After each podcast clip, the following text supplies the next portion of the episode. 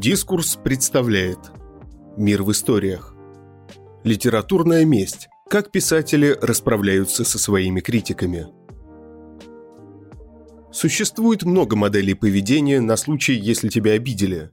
Васю из соседнего подъезда, сломавшего твой любимый самолетик, можно немедля обсыпать песком. Про Светку из 7 Б, которая увела у тебя первую любовь, можно пустить гадкую сплетню. А женщине из почтового отделения, нагрубившей вам, можно нахамить в ответ. Но если вы гений, воплотивший в себе вершину писательского таланта, вам нечего бояться. И мерзавца, облившего грязью ваш титанический вклад в искусство, ничего не стоит отправить прямиком в ад или, скажем, утопить в остатках продуктов распада. Данте Алигьери Общепризнанный взгляд на божественную комедию Данте обнаруживает в ней своеобразный компот, в котором успешно варятся космология, Библия, мифы и философские воззрения самого писателя. Нельзя сказать, что этим грешат все, но в большинстве случаев школьная программа, да и вузовская иногда, изымает из комедии огромный пласт – политический. Божественная комедия, по сути, является квинтэссенцией своей эпохи, в которой Данте воплотил свои переживания по поводу напряженной политической борьбы в Италии. Небольшой экскурс. В Священной Римской империи, в состав которой входила Италия, церковь представляла не столько религиозный, сколько светский институт, на который полноценно опиралась императорская власть. Зависимость церковной власти от его величества постепенно усиливалась, и в 1075 году это привело к конфликту, известному в истории как борьба за инвеституру, право назначения духовного сана.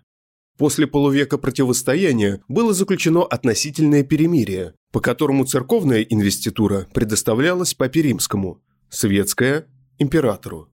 Все, как говорится, по-честному. Но в 1220 году к власти пришел Фридрих II Гагенштауфен. Он начал продвигать политику примата императорской власти, и конфликт вспыхнул с новой силой, уже на уровне борьбы двух партий – гвельфов и гибелинов. Первые были сторонниками папы и считали необходимым ограничить власть императора. Вторые, соответственно, наоборот. Внутренние распри верхушки партии гвельфов привели к ее расколу на радикально настроенное крыло – черные и умеренное – белые, отстаивавшие возможность мира. К нему и примкнул Данте. Данте не был втянут в этот узел противоречий полностью, но разгром белых гвельфов и их изгнание сказались и на его судьбе. Он умер вдали от родной Флоренции. Единственное доступное ему оружие, божественная комедия, не только вместила в себя мировидение автора и провозгласила его политический манифест, но и дала поэту возможность расправиться с оппонентами. Он попросту не спасал своих врагов-идеологов в ад. Каких недругов поэта можно встретить, если вместе с Данте и Вергилием пройтись по кругам ада? Шестой круг. Стены города Дита. Еретики и лжеучители. Фарианта Дельи Уберти, глава флорентийских гибелинов. Жил до рождения Данте. Однако при нем предки Данте Алигьери, также сторонники гвельфов, потерпели поражение. Фридрих II Гагенштауфен, император Священной Римской империи с 1220 по 1250 годы. Его правление считается периодом самого ожесточенного столкновения между папством и империей. Неоднократно был отлучен от церкви. И он. Здесь больше тысячи во рву, и Фредерик II лег в эту яму, и кардинал, лишь этих назову. Песнь десятая, Терцина, 118. Кардинал – это никто иной, как Оттавиано Дельи Убальдини, Гибелин. Высшее после папы Григория IX духовное лицо. Несмотря на свое духовное положение, отрицал существование души, за что прослыл богохульником. Восьмой круг. Злые щели. Обманувшие доверившихся. Светокупцы-прорицатели, мздоимцы, лицемеры и так далее. Вы, что святыню Божью добра, Невесту чистую во алчбе ужасной растлили ради злата и сребра. Теперь о вас, казнимых в третьей щели, звенеть трубе назначена пора. Песнь девятнадцатая, терцины первая и четвертая. Папа Николай III, Джованни Гаэтане Делье Арсини, пользовался своим служебным положением, продвигая по службе родственников. Папа Бонифаций VIII. Именно его Данте обвинял в изгнании своей партии, Именно он пригласил французского графа Карла Валуа умиротворить противоборствующие течения гвельфов. Однако тот, обманным путем, ввел в город войска и помог партии черных одержать победу. Круг девятый. Кацит. Обманувшие доверившихся. Предателя. Бокка Делье Абати. Предатель, отрубивший в бою руку знаменосцу гвельфов, что посеяло панику в войске и привело его к поражению.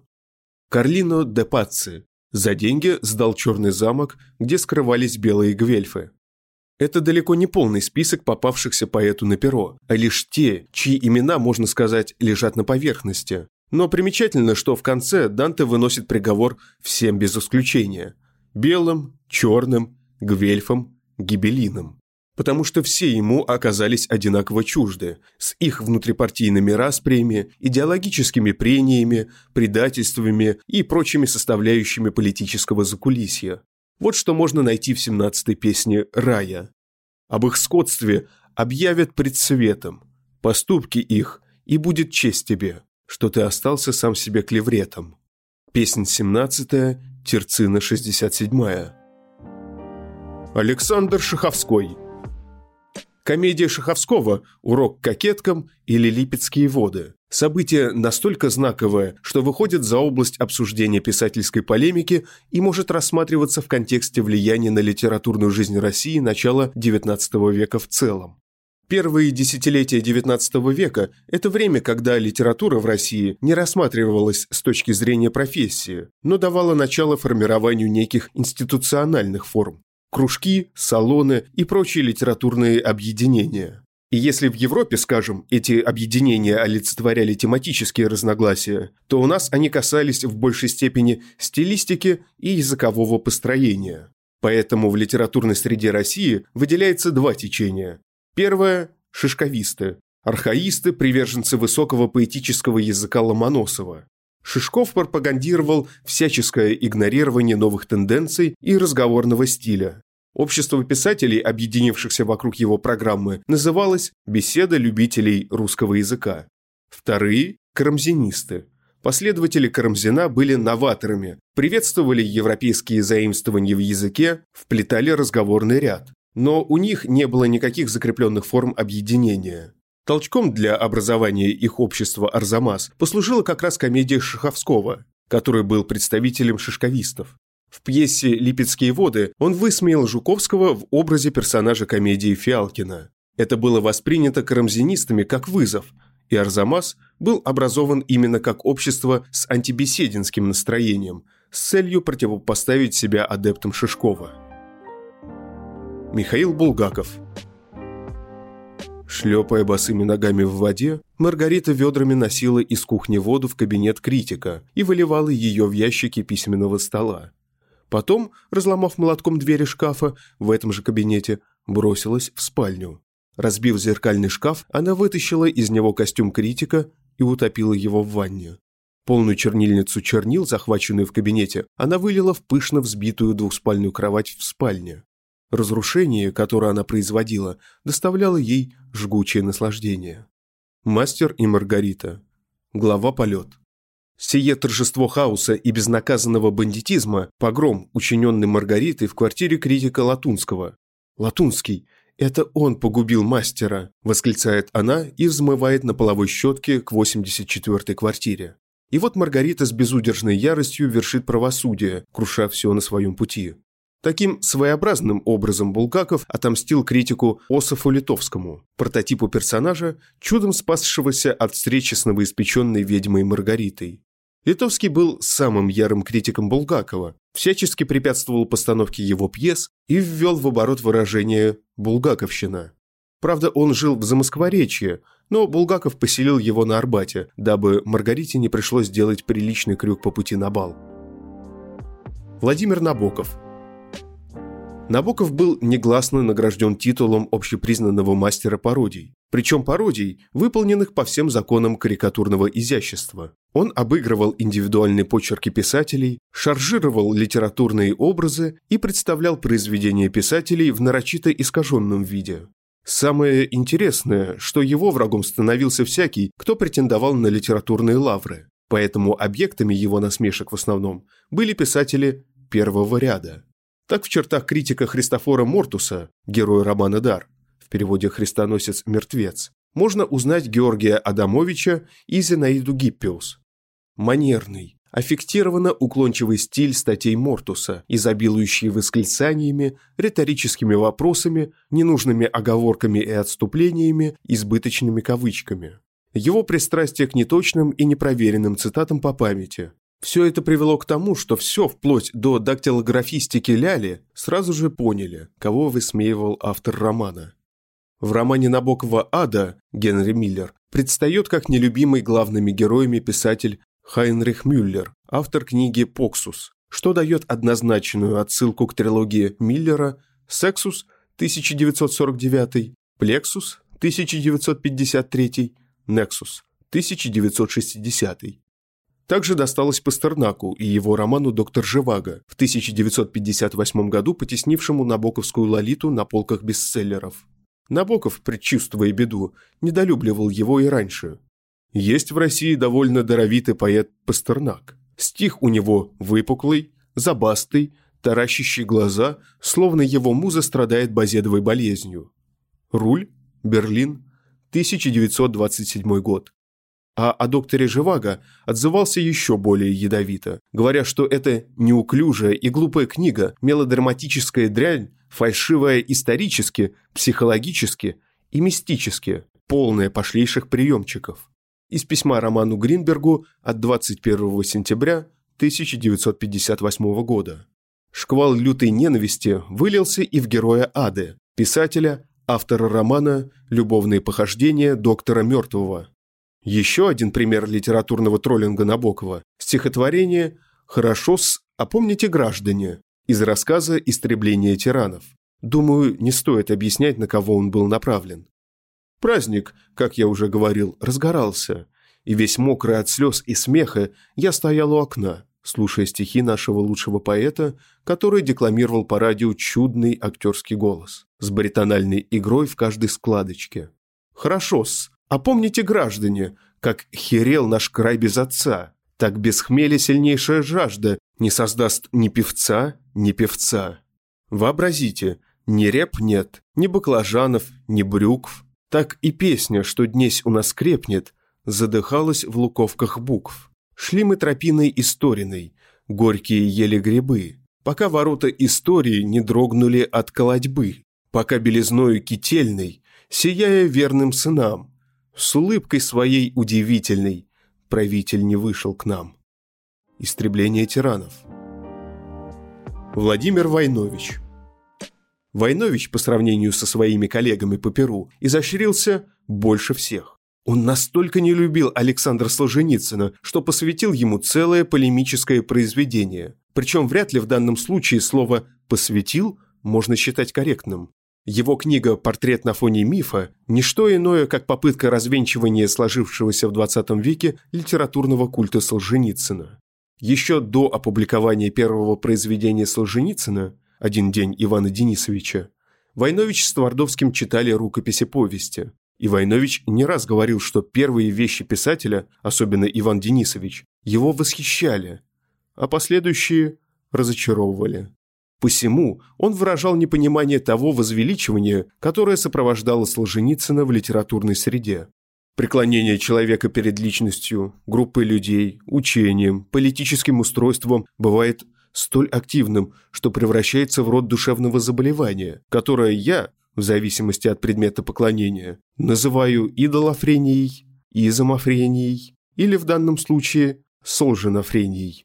И вдруг появился человек, который затмил Маркса и Энгельса Ленина, Хрущева и Брежнева. По силе воздействия на умы архипелаг ГУЛАГ стал в один ряд с речью Хрущева на 20-м съезде КПСС. Портрет на фоне мифа. Книга, вызвавшая огромный резонанс в литературном сообществе «Как вы так можете? Это же Солженицын!» Не первый случай полемики с Солженицынофренией. В его антиутопии «Москва-2042» есть литературная пародия на Солженицына. Сим Симыч Карнавалов, тайно почитаемый писатель, противник коммунизма, высланный из Советского Союза и проживающий на Западе. Симыч немедленно прославился не только как самый лучший в мире писатель, но и герой. Об этом отважном русском заговорил весь мир. А как только мир утихал и власти рассчитывали, что, когда совсем всякий шум прекратится, тут же его и слопать. Он, не будь дурак, немедленно печатал новую глыбу. Шум начинался еще больший, и предполагаемый его арест мог вызвать международный скандал, крупнее даже, чем вторжение в Чехословакию или Афганистан. Москва, 2042. Виктор Пелевин Жестоким общением с критиками известен и Виктор Пелевин, оставивший своего супротивника Павла Басинского утопать в собственных экскрементах. Все началось с того, что Басинский раскритиковал роман Пелевина «Чапаев и пустота» в статье «Из жизни отечественных кактусов». Совершенно понятно, кто здесь кактус. Пелевин, не утруждая себя около литературными прениями, через три года посвятил критику отдельных эпизодов в романе Generation P. Глава «Облако в штанах». Сценарий для Гуччи. В кадре дверь деревенского сортира. Жужжат мухи. Дверь медленно открывается, и мы видим сидящего над дырой худенького мужичка с похмельным лицом, украшенным усиками подковой. На экране титр. Литературный обозреватель Павел Бесинский. Далее Бесинский рассуждает о том, является ли Россия частью Европы. В момент разглагольствований доски туалета проламываются, мужичок с треском проваливается в яму, выкрикивая из темной жижи, что истоки проблемы, возможно, кроются в разделе церквей. Началась творческая баталия. Бесинский выпустил книгу «Русский роман» или «Жизнь и приключения Джона Половинкина», где Пелевин предстает в образе писателя Виктора Сорнякова, автора романа «Деникин и ничто». Все-таки Пелевинский Чапаев не дает ему покоя. Владимир Сорокин. Басинский, кстати, пользуется сравнительной популярностью у писателей и в карикатурном образе представал не только у Пелевина. Вот, например, отрывок из романа Владимира Сорокина «День опричника».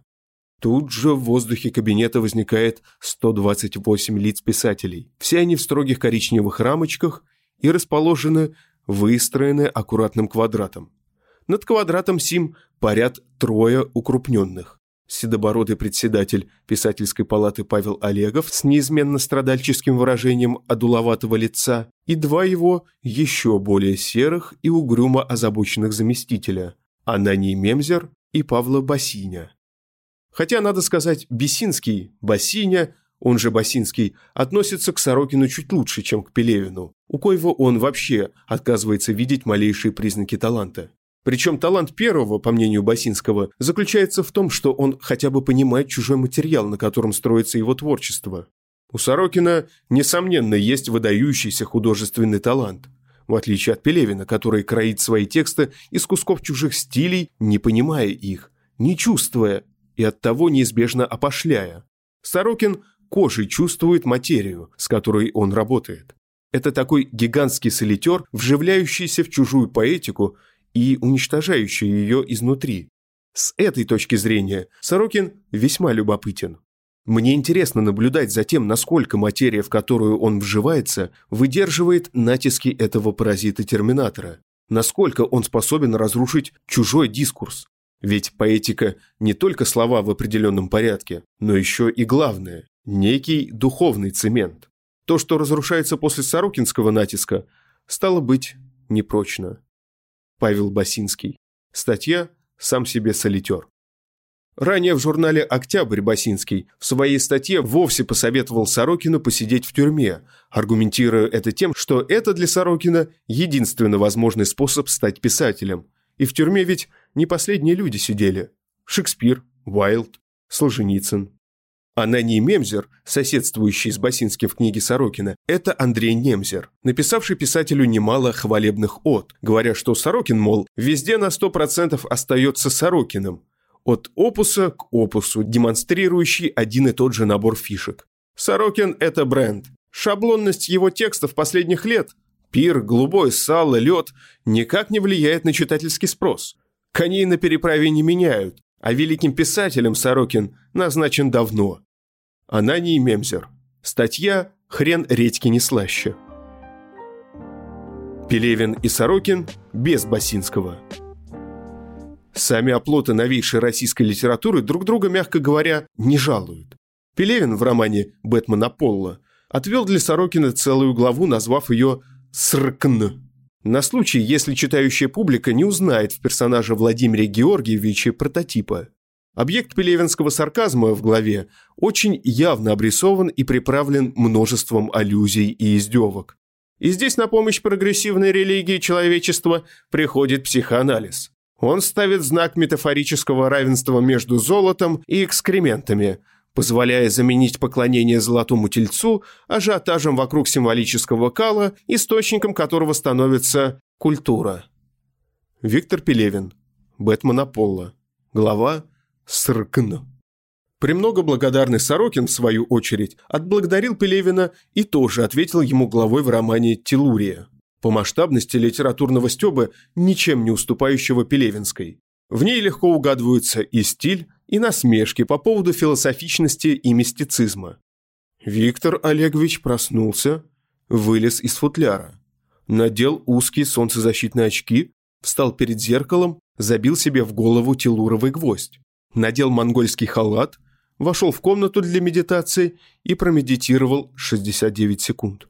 Затем, пройдя на кухню, открыл холодильник, вынул пакет с красной жидкостью, налил стакан и медленно выпил, глядя сквозь фиолетовое окно на дневную Москву. Виктор Сорокин, Телурия. Автор Анна Хамидулина. Читал Николай Носачевский.